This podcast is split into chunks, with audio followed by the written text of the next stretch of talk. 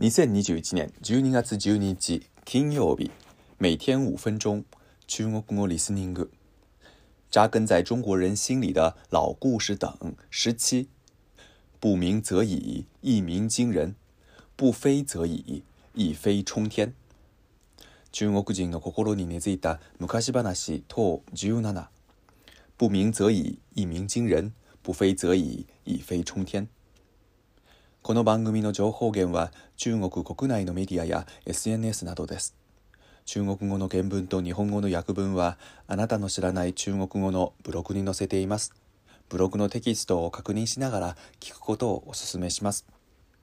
今日のリスニング。大家好，今天我来介绍一个很长的成语，叫“不鸣则已，一鸣惊人；不飞则已。一飞冲天，这个成语还可以被缩略成“一鸣惊人”。可能有听众从字面上已经看出这个成语的意思了。这只鸟不叫还好，一叫就会让人震惊；不飞还行，一飞就会冲上九天。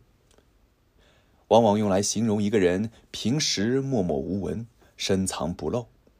但是，一旦施展才华，就会做出惊人的业绩，或者也可以形容大器晚成。因为这个成语的意思很好，所以有很多中国人会用“一鸣”这个词来作为名字，比如张一鸣、王一鸣等。这个成语出自两个历史故事。第一个是西汉时期的史学家司马迁写的《史记》当中的《滑稽列传》，说战国时期齐国第四代国君齐威王游手好闲，整天喝酒作乐，不理朝政。周边诸国抓住这个机会一起来犯，齐国到了岌岌可危的危难之际。但是大臣里面没有一个敢进谏言的。只有一个叫淳于髡的人用隐语来劝说齐威王。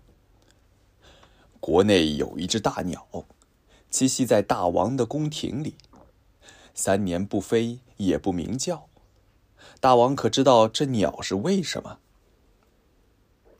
淳于髡所说的鸟，就是隐喻齐威王无所作为。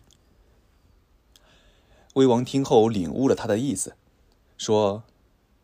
这鸟不飞则罢，一飞就直冲云天；不鸣叫则罢，一鸣叫就震惊世人。这个回答很巧妙，既否认了自己的无为，又表明自己今后会有所改变。在那之后，齐威王真的采取了措施，重振了齐国。还有一个历史故事是出自战国末期思想家韩非子写的《韩非子·遇老》，其内容也是类似的故事：君王无为，臣子用鸟暗喻，让君王醒悟。不知道大家喜不喜欢这个成语呢？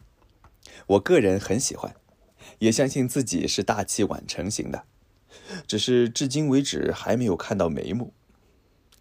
开个玩笑，希望听节目的朋友们都能一鸣惊人。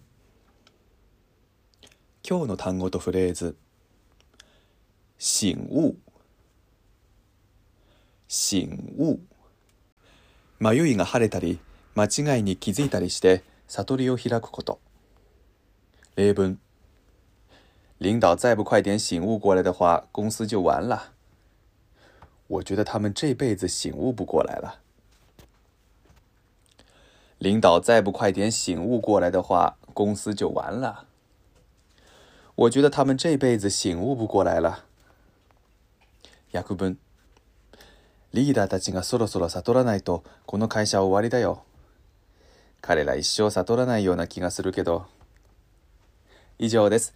良い一日を。祝大家每天过得快乐。再见。